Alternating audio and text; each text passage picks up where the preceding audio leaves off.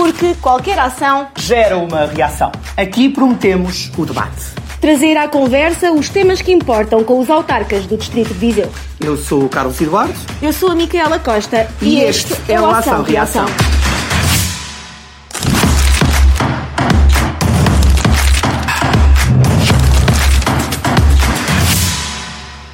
Sejam bem-vindos ao Ação Reação, programa que junta autarcas da região de Viseu para discutir vários temas da atualidade. Hoje tenho comigo em estúdio os presidentes de Câmara de Tondela, Carla Borges, bem-vinda, Senhora Presidente, e de Carral do Sal, Paulo Catalino, bem-vindo, Sr. Presidente. O tema desta semana é a saúde. A saúde tem sido recorrente tema nos telejornais, nos noticiários, uh, o, uh, o entupimento das urgências, também a falta de profissionais e a discussão entre se devemos ou não uh, ir até ao privado para procurar a solução para resolver os, as questões do SNS. Aliás, na última sondagem feita pela Universidade Católica para a RTP, foi de facto um dos temas eh, que os portugueses eh, mais querem ver resolvidos nas próximas eleições. Temos dois autarcas para discutir este assunto. Sr. Presidente, comece por si. Carregal de Sal foi um dos primeiros a aceitar a transferência de competências na área da saúde. Porquê é que, porquê é que o fez? Bem-vindo. Muito obrigado, obrigado pelo convite. E deixe-me, antes de mais, enaltecer esta iniciativa. Acho que é muito bom dar voz aos autarcas neste trabalho de proximidade que nós vamos tendo com as populações e, portanto, e elogiar o vosso, a vossa iniciativa, que eu acho que traz muito de bom àquilo que é a informação eh, dos, nossos, eh, dos nossos territórios.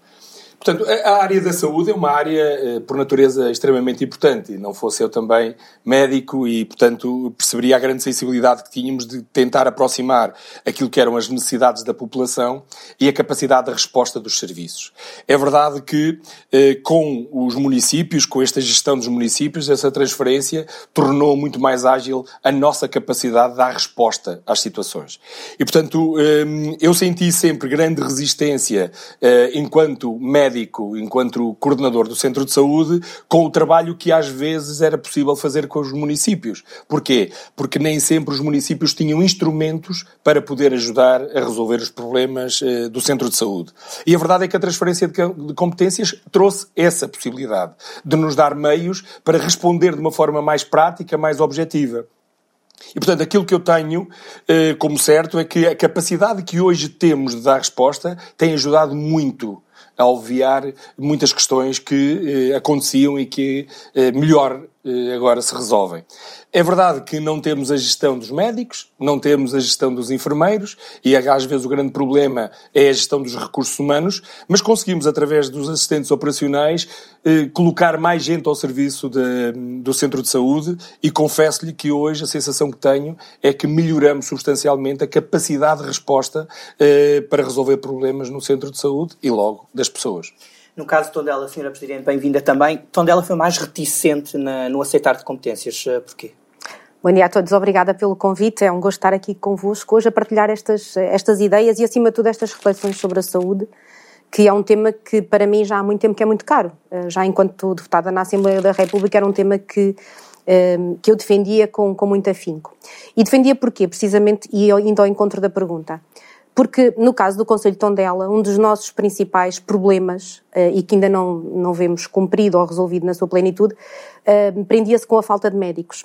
E daí nós termos eh, demorado ou não termos assinado logo desde o início a questão do, da trans, transferência das competências da saúde, porque, como nós sempre dissemos, falar de saúde não se resume apenas a falar de transferência de competências. E sabíamos bem que, apesar das virtudes do processo da transferência de competências e que nós reconhecemos e sempre reconhecemos que é uma gestão de mais proximidade, nós também sabíamos que os grandes problemas que nós tínhamos no nosso Conselho não seriam resolvidos com a transferência de competências na área da saúde, nomeadamente a colocação de mais médicos. E, portanto, durante o ano de 2023, um, tivemos, eh, incitámos um processo de negociação e de um, alerta, digamos assim, e de sinalização de várias questões junto da tutela, neste caso do Ministério da Saúde. Ao longo do ano fomos conseguindo construir soluções, não eh, chegando ao final do ano com todas as respostas dadas, mas no final do ano vimos acontecer algo que para nós era fundamental, que era um, a, a, portaria que vinha classificar as OSFs uh, como OSFs-B e que neste caso, no caso de Tondela, todas as unidades de saúde familiar passaram a ser OSF-Bs. E isto traz uma virtude ao processo que é a possibilidade de os médicos, uh, de termos unidades de saúde familiar muito mais atrativas e permitindo assim, uh, espero eu, um, que um, por esta via possamos ter esta questão relacionada com a falta de médicos no Conselho de Tondela eh, hum, cumprida e termos mais médicos eh, no nosso sistema. Sr. Presidente, volto a si. Para, para, para quem nos está a ver, perceber qual é a grande vantagem da descentralização de competências. Onde é que o cidadão comum, nós, quando procuramos um serviço médico, temos vantagens com essa descentralização? Eh, desde logo pela capacidade que temos de encontrar soluções do ponto de vista físico eh, para eh, melhorar a prestação de serviços, melhorando a acessibilidade das pessoas aos centros de saúde. É verdade, como diz a Presidente Carla, os médicos e os enfermeiros, que são o grosso, digamos assim, das respostas dos cuidados de saúde, não é uma gestão nossa. E, portanto, os nossos grandes desafios é tentar encontrar estratégias para que haja sempre o número de médicos e de uh, enfermeiros, no fundo, as equipas uh, clínicas que possam dar resposta a todos os fecheiros. Eu, em Carregal do Sal, tenho tido uh, esta possibilidade de ter médicos para todos os utentes do nosso centro de saúde. E, portanto, neste momento não há utentes, digamos assim, sem médico de família.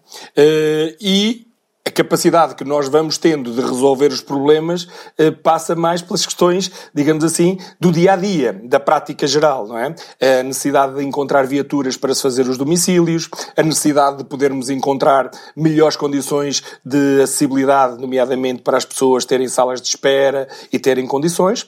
É verdade que o nosso centro de saúde, neste momento, precisa de obras e vamos ter, através do PRR, a possibilidade de fazer uma obra substancial que vai envolver à volta de 2 milhões e meio de euros para melhorar e requalificar todo o centro de saúde. Mas dizia, em resposta, é que o, o, município, neste momento, encontrou formas de poder participar mais na gestão do dia a dia. E sabendo quais são as necessidades, conseguimos ter os instrumentos para lhes dar resposta. No fundo, é este ganho substantivo que nós temos: melhorar as condições físicas, poder articular também com as entidades centrais, seja o ACES, seja a RS, que entretanto vai dar origem ao LS, mas através desta possibilidade de participarmos mais no processo, eh, termos eh, possibilidade também de melhorar a qualidade de serviço que prestamos na área da saúde, que é extremamente importante para o nosso Conselho e para a região. Não é? Sr. Presidente, quanto a verbas, elas são suficientes para implementar esse tal plano? Não, as verbas não são suficientes, até porque há aqui um vício logo de partida, um, que é neste momento, portanto, o auto em si, portanto, a, a, avaliação financeira da gestão deste serviço é insuficiente. Vou-lhe dar um exemplo. Neste momento, no, no nosso auto de transferência de competências, está previsto, no mapa de pessoal, seis assistentes operacionais. Mas neste momento só estão quatro assistentes operacionais. Estes assistentes operacionais não têm vínculo à função pública, portanto, estão num regime de precariedade. Eh, isto são coisas que as pessoas não sabem, mas importa aqui um, dizê-las. Portanto, terá que a Câmara agora fazer um contrato de prestação de serviço, de um contrato a termo incerto com estas pessoas e envolvê-las e incluí-las no quadro e dando resposta àquilo que é uma necessidade. Mas elas, ao migrarem para, para os quadros da Câmara, vêm com um contrato sem termo e num, num termo incerto. Isto traz problemas na gestão do dia a dia. Há uma data de questões relacionadas também com a manutenção dos edifícios que não estão contempladas no alto. Recebemos os edifícios com necessidades de intervenção, hum, principalmente um deles, no caso da Lagiosa, e nós acreditamos também na capacidade de negociação eh, que vamos ter no futuro, mas também da parte da tutela hum, a receber também estas, estas nossas reclamações e, à semelhança daquilo que está a acontecer na área da educação, em sede de comissão de acompanhamento, estas necessidades serem avaliadas, serem um, eh, contabilizadas e uh, depois, na transferência das verbas, serem devolvidas ao município aquilo que forem os gastos do município. A nossa gestão, um, e isto é muito importante que também seja dito aqui nestes fóruns, a capacidade de gestão dos municípios e da capacidade de resolução dos problemas é muito parca. Verdadeiramente não somos nós que vamos resolver os problemas dos cuidados de saúde primários. Isso cabe às equipas de técnicos, neste caso médicos, enfermeiros e assistentes técnicos, e à gestão e à coordenação das, das unidades. Nós temos é a possibilidade, de ponto de vista físico, naquilo que diz respeito à eficácia e à eficiência do funcionamento das instalações, podermos de uma forma mais rápida resolver problemas. Problemas como um autocolismo que não funciona, como nós encontramos, uma torneira, um puxador, eh, eh, infiltrações de água, situações dessa natureza e também da parte dos assistentes operacionais e questões relacionadas com a gestão do próprio edifício, contratos de água, luz e limpezas. Os assistentes operacionais por si só não resolvem os problemas dos cuidados de saúde primários. E aí é uma resposta que cabe à tutela dar. Por isso é que, e volto a dizer, por isso é que nós sempre dissemos que uh, assinar o auto de transferência de competências na área da saúde não vinha resolver os principais problemas de saúde no Conselho de Tondela. E para isso era necessário haver uma intervenção digamos, mais holística, mais abrangente, mais transversal às várias áreas e criar respostas para as, para as necessidades do, do Conselho de Tondela na área da saúde. Sr. Presidente, este é um tema que de facto não se esgota, não é? é temos o envelhecimento populacional, temos também uh, os serviços uh, tentarem responder a estes, sobretudo agora no pico de gripe, noutras circunstâncias também pode acontecer um, um, uma afluência grande às urgências. Como é que isto resolve? Há aqui, tem, temos todos que pensar enquanto comunidade a, a saúde, quais são os pontos-chave no seu entender, para resolver as questões do SNS? Bom, desde logo, eh, o facto de termos uma população mais envelhecida traz maior número de, de, de, cuidados.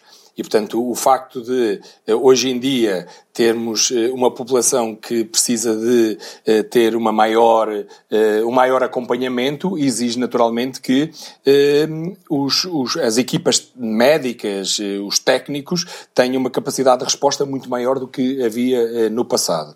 Veja que a própria gestão neste momento do, do Serviço Nacional de Saúde se faz tendo unidades ponderadas. Portanto, um doente para o Serviço Nacional de Saúde vale o número de cuidado que, que, que dele é exigido e, portanto, é através de unidades ponderadas. Imagino que um, um, jovem adulto dos, dos 18 aos 50 anos vale apenas uma unidade ponderada, se for ou criança ou se for idoso, vale muito mais. Portanto, em, em termos práticos, uma pessoa pode valer dois em termos de o número de cuidado que vai ter. E, portanto, o que é que acontece? Acontece que o Serviço Nacional de Saúde, para conseguir dar resposta a este aumento uh, da, de cuidados, acaba por ter necessidade também do maior número de pessoas ao serviço. A verdade é que nem sempre a gestão deste serviço tem vindo a ser feita da forma certa.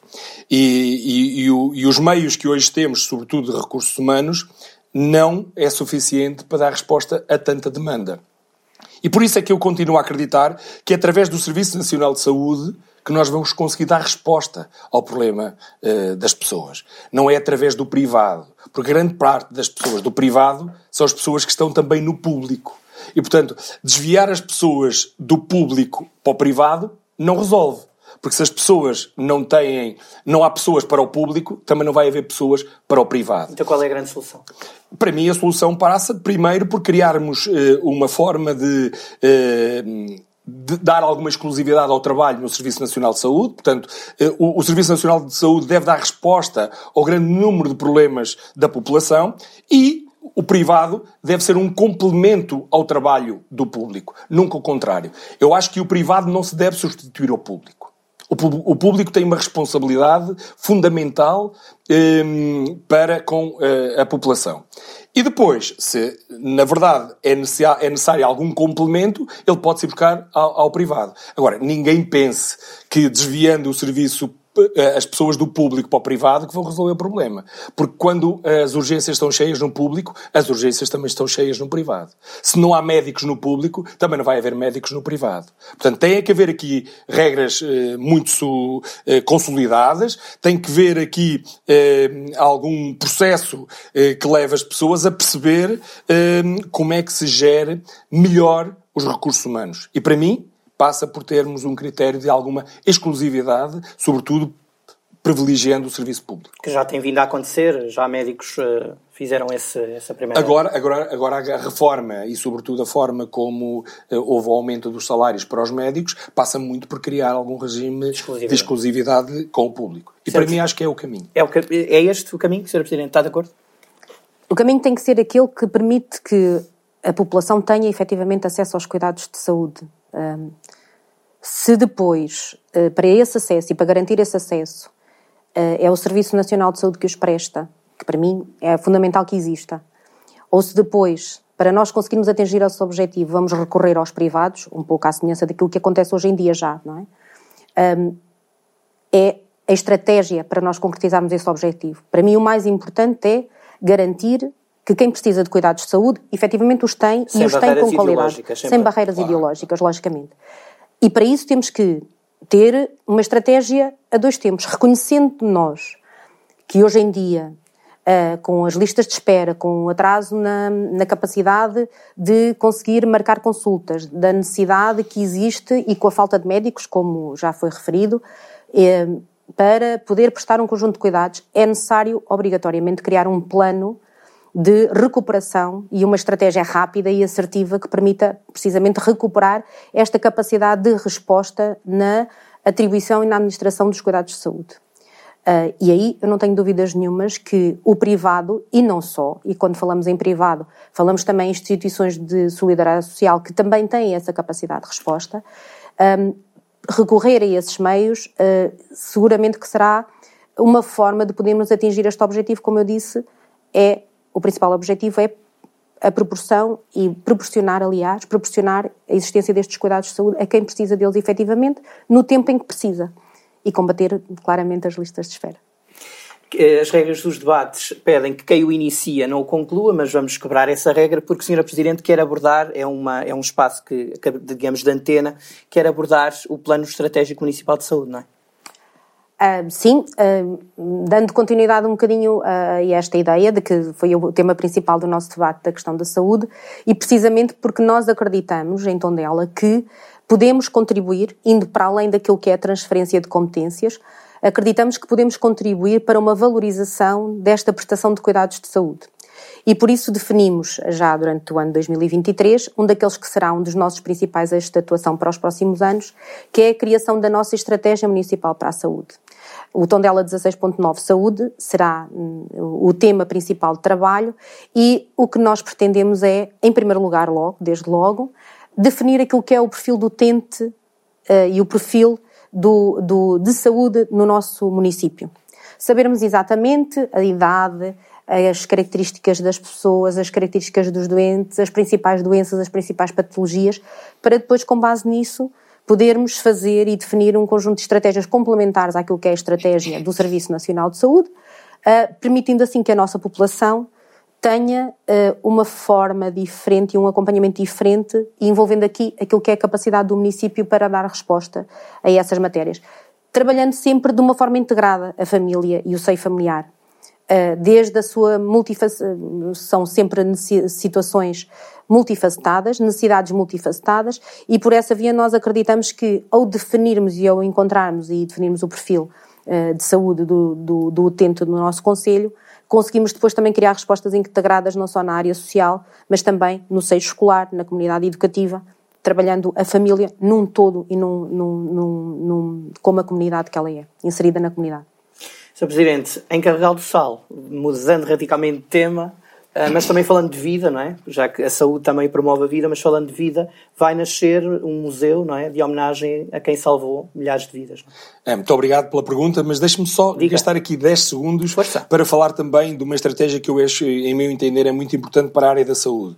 É a criação da, da ULS, que vai criar condição de os serviços primários e os serviços secundários trabalharem os dois e porem, como disse a, a Presidente Carla muito bem, o doente eh, como prioridade. Portanto, não interessa o serviço, interessa é, é, o, qual, qual é a necessidade que o, utente tem. Portanto, eu acredito que a OLS, onde vai ter também os cuidados primários, os cuidados secundários, para haver uma maior ligação entre aquilo que é eh, a saúde eh, primordial, que é, é o trabalho da prevenção com o médico de família e depois o trabalho complementar com, com o hospital, se pode eh, agora relacionar melhor e isso traz ganhos para o utente. Desde logo também a gestão daquilo que serão os recursos financeiros. Mas parece-me que a OLS é também uma estratégia que pode e deve melhorar os cuidados de saúde. Indo diretamente à sua questão sobre o Aristides Sousa Mendes, é verdade que eh, há alguns anos atrás eh, precisávamos muito que este projeto eh, tivesse luz eh, e graças a Deus que foi possível encontrar eh, capacidade de resolver a requalificação daquela casa, da casa onde ele viveu, que é a Casa do Passal, eh, e vamos conseguir, se Deus quiser, agora no dia 19 de julho, também inaugurar aquela casa como um Museu Aristides Sousa Mendes. Para mim, diria que o Conselho de Carregal do Sal precisa muito uh, que este projeto uh, ganhe corpo uh, e possa um, trazer um sinal de exemplo a, a, ao mundo, porque hoje em dia vivemos numa sociedade com poucas lideranças, com, com necessidade de termos bons exemplos uh, na sociedade e acredito sinceramente que o exemplo do Aristides Sousa Mendes, uh, na altura que desobedecendo a Salazar conseguiu salvar tantos e tantos, uh, tantas pessoas da, do Holocausto, consegue ser este exemplo de vida. e por isso é que o museu é algo muito importante para nós. Termos o museu que vai abrir agora no dia 19 de julho é a minha grande prioridade como também o Centro de Integração e Acolhimento a Refugiados, eh, que vai ser feito na casa onde ele nasceu. Portanto, a Casa do Passal foi onde ele morou, e que vai ter um museu Aristides Sousa Mendes, e na Casa do Aide, que foi onde ele nasceu, fazermos um centro de acolhimento e integração de refugiados, também em homenagem àquilo que ele fez por tantas e tantas pessoas, salvando-os da morte. É um processo que tem estado demorado, certo? Eh, o processo da Casa do Passal eh, esteve durante muito tempo eh, com dificuldade em arrancar, arrancou, terminamos a obra física, digamos assim, no final do ano, através do, do, de um apoio do PT 2020, e agora já estamos na parte museográfica, portanto, estamos a traduzir o conteúdo da equipa de curadoria para aquilo que é o processo museográfico na casa. O Centro de Acolhimento e Integração de Refugiados já foi feito a assinatura do acordo com a AIMA, com a Segurança Social e também com o SIG, ehm, e portanto vamos eh, levar a efeito, se Deus quiser também, eh, agora no próximo ano, esta obra que é muito importante, que ainda esteja integrada no, no PRR, através das Benauts, que são as Bolsas Nacionais de Alojamento Urgente e Temporário, e espero também que eh, Cargal Sal continue a assumir este papel charneira na área de, do humanismo nacional e internacional com o nome do Aristides Sousa Mendes. Aristides que certamente vos nos une, uh, une-nos aos três, não é? A figura e o legado. Obrigada por terem cá estado e até à próxima. Obrigado. Obrigada. Quanto a nós, marcamos encontros para o um novo programa brevemente. Até lá, fiquem connosco.